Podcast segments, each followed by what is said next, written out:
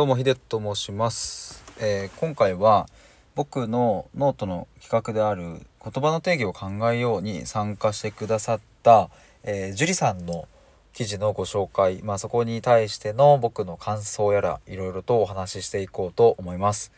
えー早速なんですけどもうんと樹里さんはですね、えー、と幸せっていう言葉をうんと樹里樹里さんなりに定義してくれました。まあそもそもですね僕のこの企画っていうのは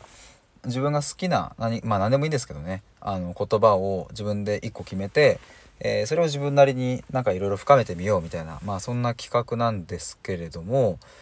あのまあ樹里さんの幸せについてっていうのはまあここはね本当に深いテーマだし人それぞれ本当に違う見方を持っているからどんなことが書いてあるんだろうかっていうことを僕は本当に楽しみにワクワクしながら読ませていただきました。でどうやって話そうかな？うーんともう今読んだまんまの、うんまま感想をね収録しているんですけれども。そうだな。えっ、と樹里さんがじゃあまず幸せをどう捉えているかっていうところ先に結論から言ってしまうと、えー、樹里さんはですね「ありがとうと思う回数」っていう風にそういう風に書いてありましたそう捉えているみたいですこの感覚はうんと僕にはやっぱなかったしおそらく今、うん、聞いてくださっている皆さんもあそういう見方もあるんだっていう風になっている方がもしかしたら多いんじゃないかなと思います。でえっ、とじゃあそれってどういうことっていうことについて、まあ、ここから少し、うん、と樹里さんのノートの記事をちょっと引用しながらちょっとお話ししていこうと思います。えっ、とですね樹里さんの中で幸せだと感じた時まあその具体例としては2つあるみたいですね。一つは好きな人と過ごしている時これちょっと読むとうん好きな人とは恋人だけではありません自分が好きだと感じる人すべてです私は友人も好きな人に入ります、まあ、これも自分の中の好きな人の定義ですね、えー好きな人と遊ぶ話す、えーご飯を食べる。どれも幸せな時間だと感じます。ということでした。またここで好きな人を定義してるっていうのもまたいいですよね。そして2つ目何を幸せだと感じるか。それは自分を表現する時らしいです、えーこう書いてあります。例えばピアノを弾く写真を撮る。今こうしてノートを書いている。これも幸せな時間だと感じます。一人でも幸せな時間は私にはあります。うん。むっちゃわかりやすいですね。つまりうんと周りの人と過ごす時も幸せだし自分で幸せを作ることもできるし本当にまあこの文章だけ読んでも素敵だなと思うんですけども。そして、えー、とそこに共通していることがあるみたいなんですよ。この2つに。好きな人と過ごすっていうことと自分を表現する。そこに幸せを感じる。そしてそこに共通していることがある。それが何かっていうと、えー冒頭でお伝えした「ありがとう」と思う気持ちみたいですね。そう。でもう少し具体的にはこんな風に書いてありますね。ちょっとまた抜粋しますね。好きな人と過ごしている時。まどういう風に樹里さんがまあ思うかっていうとこういう風に思うみたいです。時間を割いて私と遊んでくれてありがとう。楽しい話真面目な話時には愚痴を言ってくれてありがとう。そんな関係性になってくれてありがとう。美味しそうなご飯を一緒に楽しく選んで美味しいねって微笑んでくれてありがとう。なんかもうこれで詩みたいですよね。あなんか素敵だなと思いますよね。そして2つ目自分を表現する時に何に対してありがとうと思うのか。これもまた面白い視点ですよね。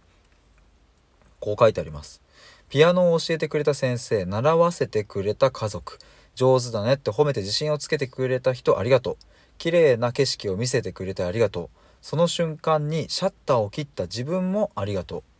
う。ノートを進めて背中を押してくれた人いろいろな気づきをくれた人ありがとう。そして今読んでくれているあなたありがとう。深く考えるといろいろなことにありがとうやありがたいと思うことがたくさんあります。そして最後に私の幸せの定義はありがとうと思う回数ですというふうに、えー結んでいました。むっちゃ素敵な文章ですよ。なんか僕今ねあのこれは自分でまあ即興的にねこの樹里さんの文章を読ませていただきながら感想を取っているんですけどもまあ素敵な文章だなと。本当にこんな素敵な文章だからなんか喋ってる方もねなんかこうねえ言葉がうまいんじゃないかって錯覚しちゃうぐらいちょっと僕がねそう思っちゃうぐらい本当に素敵な文章でした。うん。なんかねその幸せってやっぱね人によって違うし、うん、僕は最初言った通りありがとうと思う回数って、えーと、とびっくりしたしあそういう風に捉えるんだっていう風に思ったしでもだからこそ僕は新しい発見をしてまあ確かに僕もじゃあありがとうと思わないのかって言ったら別にそんなことはなくてねあ思う時あるよなと。でも確かにそれ幸せだよねっていう風に僕の中で新しくそういう気づきが生まれましたね。うん、そして僕がこの文章を読んで、えー、まあ、全部良かったんですけども、うんと、一番、あ、うん、さすが樹里さんだなとかいいなっていうふうに思うのは、自分を表現する時に幸せを感じるっていう、そこかな。つまり一人です。一人で例えば、うんと、幸せを作るっていうこともね、できるって書いてありましたが、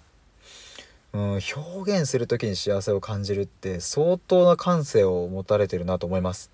だってピアノを弾いてくれてる時ってあ弾いてる時ってうんと要は私の音楽聴いてっていう感覚になるわけじゃないですか。